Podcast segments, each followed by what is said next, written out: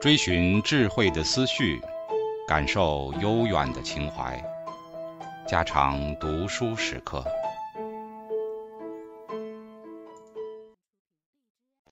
警告：慎入，非专业朗读，听后可能出现且不仅限于挺尸等严重不适，另切勿洗耳，以免污染水源。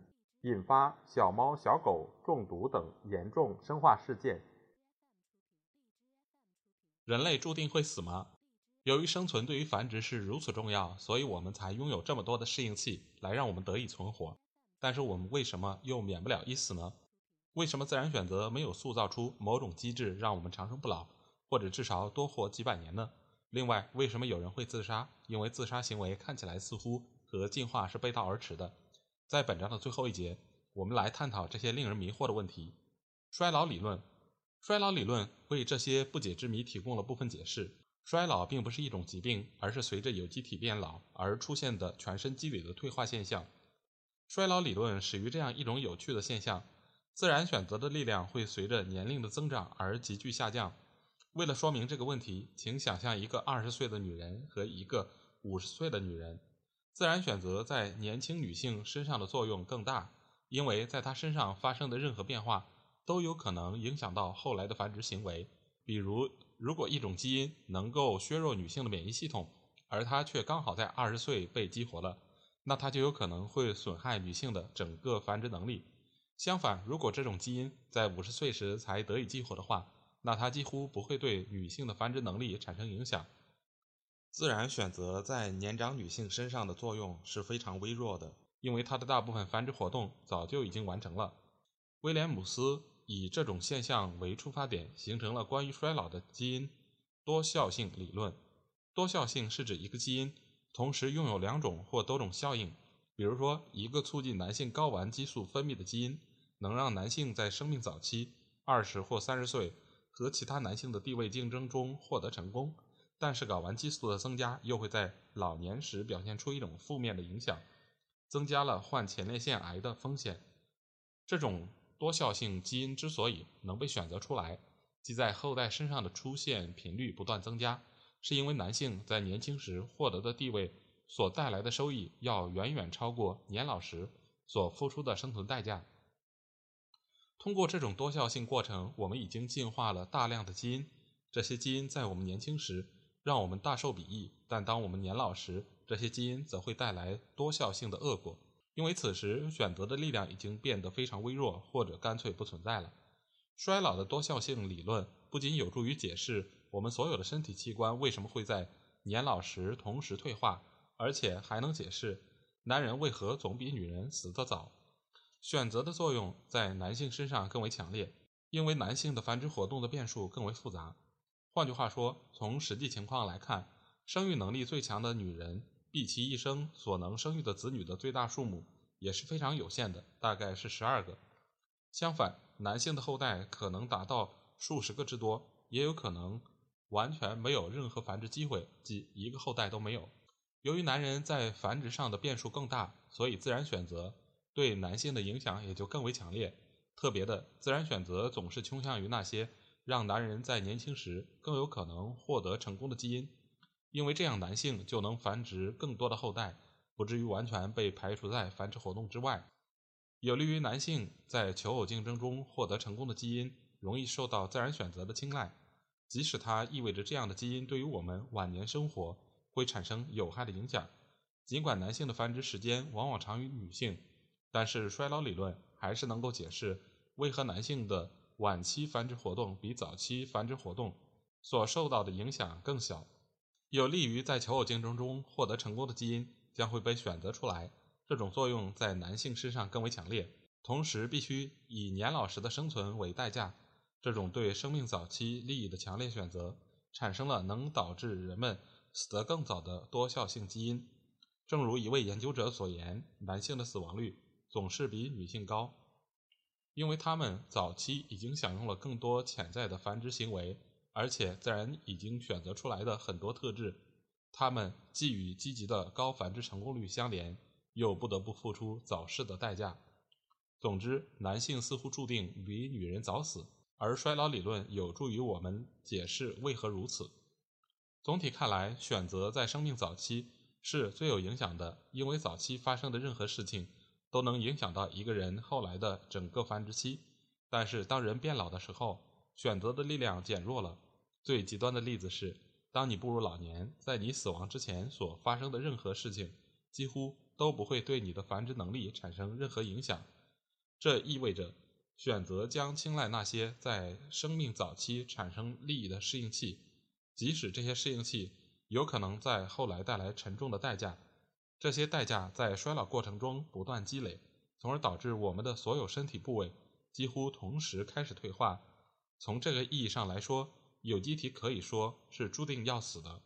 自杀之谜：有机体不断衰老，最终导致死亡，这可能是无法避免的。但是，进化心理学还面临一个更加难以解释的谜团。为什么有人会故意结束自己的生命？进化理论告诉我们，繁殖是进化过程的动力，而生存则是繁殖的必要条件。那么，自杀又是怎么回事呢？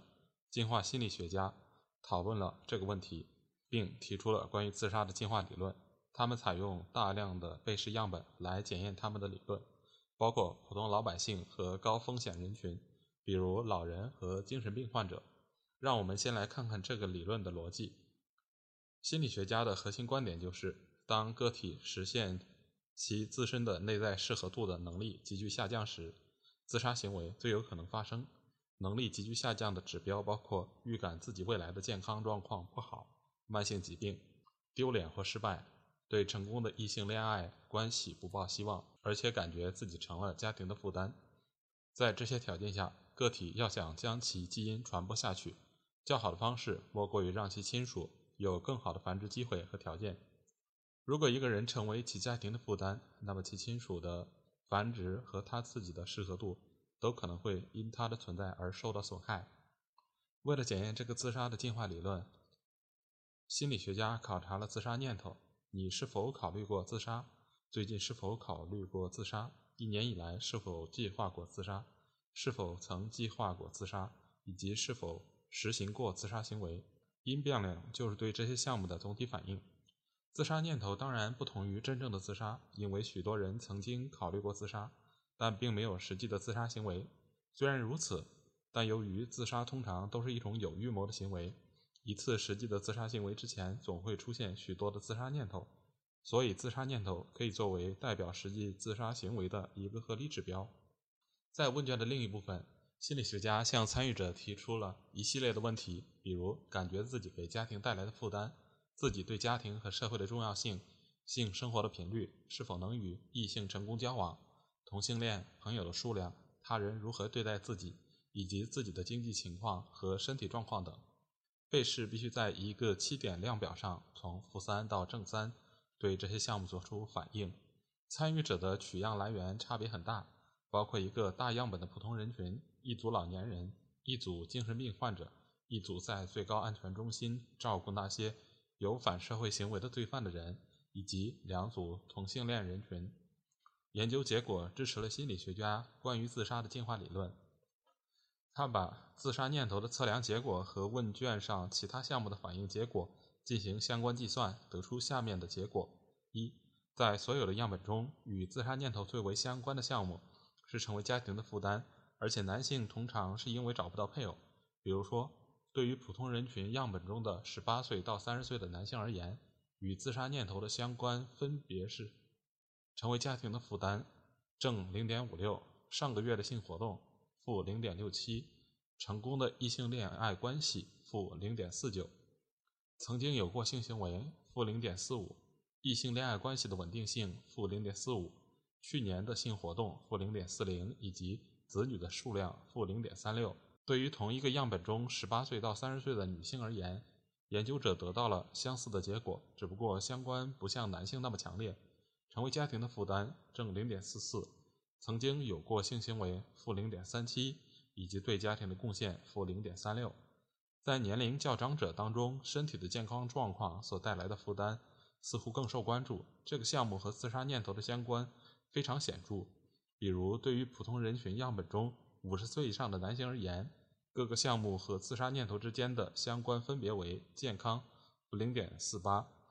未来的财政问题正零点四六，成为家庭的负担正零点三八，同性恋正零点三八，朋友的数量负零点三六。同一样本中的超过五十岁的女性也表现出相似的结果，孤独正零点六二，成为家庭的负担正零点四七，未来的财政问题正零点四五和健康负零点四二。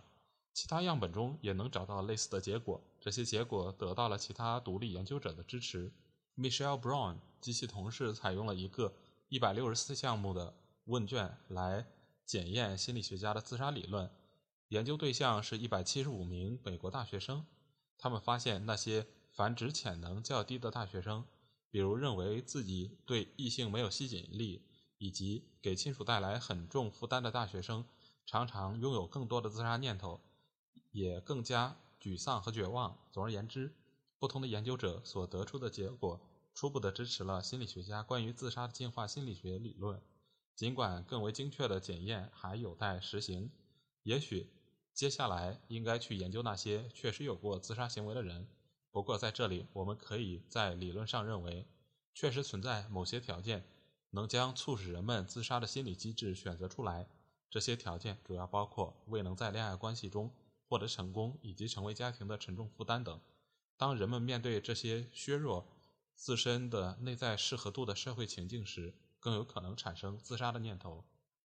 小结：很多恶劣的自然条件，比如食物短缺、毒素、捕食者、寄生虫、疾病以及极端的气候等，反复不断地困扰着我们的祖先。人类已经进化了许多适应性的机制来克服这些障碍，以便能够存活下来。获得食物是最重要的生存问题之一。食物的获得和消耗是非常艰难而复杂的问题。除了食物短缺之外，有机体还必须面对的问题是：该吃哪些食物，不该吃哪些食物，以及如何获得那些吃的食物。人类进化成杂食动物，不仅食用植物，而且还以许多动物为食。人类较为明显的适应器包括对富含卡路里的食物表现出特定的偏好，拥有特定的机制来让我们避免摄入有毒的东西。比如对粪便的厌恶反应，拥有特定的机制来排出毒素，比如呕吐、咳嗽、打喷嚏、腹泻和妊娠反应等。人类还采用香料来杀死食物中滋生的细菌。这一实践活动很有可能是通过文化交流而传播开来的。人类使用香料的普遍现象支持了杀菌假设。我们之所以喜欢喝酒，有可能是起源于我们祖先对成熟水果的偏爱。因为熟透的水果中往往包含有少量的乙醇。关于人类进化的最有争议的问题之一就是，我们的祖先究竟是如何获得食物的？研究者们提出了三种基本的假设：狩猎假设、采集假设和食腐假设。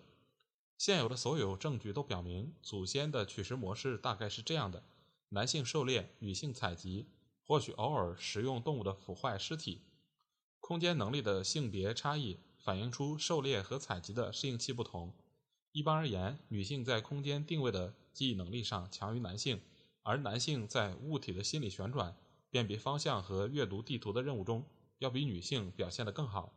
研究者认为，女性的适应器让她们在采集坚果、水果和快经时更有效率，而男性拥有的上述种种能力让他们在狩猎中更为优秀。生存的另一个适应性问题是寻找栖息之所。人类已经进化了对资源丰富。而且视野开阔的风景的偏爱，这些特征通常模仿了我们祖先在非洲大草原的居住环境。但是，所有的居所都含有威胁到生命的恶劣条件，即便那些资源丰富而且便于逃走的居所也不例外。所以，人类已经进化了对许多事物的害怕反应，来避免这些危险。比如，人类怕蛇、蜘蛛、怕高和陌生人。这些适应性的反应模式具有跨文化的普遍性。而且只在特定的发展阶段才会出现，比如说怕高和陌生人的反应，通常在婴儿开始学会爬行的时候出现，因为爬行有可能导致摔伤或被陌生人伤害。除了害怕反应之外，人类的注意模式也表现出某种可预测的偏向，他们能从一堆非危险物的图片中轻易地挑出蛇和蜘蛛来。我们还拥有一种听觉偏向，它让我们在听到危险声音来临时。能更早地做出反应，以避免危险。最后，年仅三岁的儿童就已懂得人与捕食者相遇后可能产生的一系列后果，并能理解死亡所表示的复杂含义。疾病和寄生虫是大自然中普遍存在的恶劣条件，对于寿命较长的生物体而言更是如此。人类已经进化出许多适应性机制来抵抗疾病和寄生虫。与传统的治疗思路相反的是，人类提高体温导致发烧的机制其实是人类抵抗疾病的一种自然身体功能。服用阿司匹林或类似的药物，往往会适得其反，延长患者的患病时间。既然生存对于有机体是如此重要，那人为何还会死呢？或者说，为何不能活得更久呢？这确实是一个有趣的谜团。衰老理论为我们提供了答案。基本上，选择作用在生命早期更有影响，因为生命早期发生的任何事件都有可能影响到一个人后来的整个繁殖期。但是，当人变老的时候，选择压力减弱了。更为极端的情况是，你死之前所发生的厄运几乎不会对你的繁殖行为产生任何影响。这就意味着，选择倾向于那些在生命早期带来巨大收益的适应器，即使它们有可能让人类在晚年时付出沉重的代价。比如，男性的睾丸激素的产生，保证了人们在年轻时拥有更高的求偶成功率，但它后来却会带来不良的后果，诱发前列腺癌。自杀也许比人注定要死这一事实更令人迷惑。自杀是指一个人有意地结束自己的生命，它似乎和进化是势不两立的。那么，自杀的心理机制有可能得以进化吗？根据一位进化心理学家的观点，答案是肯定的。自杀念头在这些人群身上最为普遍，繁殖潜能较低，未能在异性恋爱中获得成功，身体状况不好，未来的经济状况不妙，或者认为自己成了家庭的重大负担。尽管这一主题尚需更多的研究，但现有的证据表明，人类有可能已经进化了对情境十分敏感的心理机制，用于评估自己未来的繁殖可能性以及自己为家属带来的净代价。上述所有的心理机制都有助于人们生存足够长的时间，从而达到成年期。但是，到达成年期之后，人们仍然会遇到许多妨碍生存的恶劣条件。不过，他们还会面临一系列新的适应性挑战，那就是择偶问题。这正是我们在下一部分所要讨论的主题。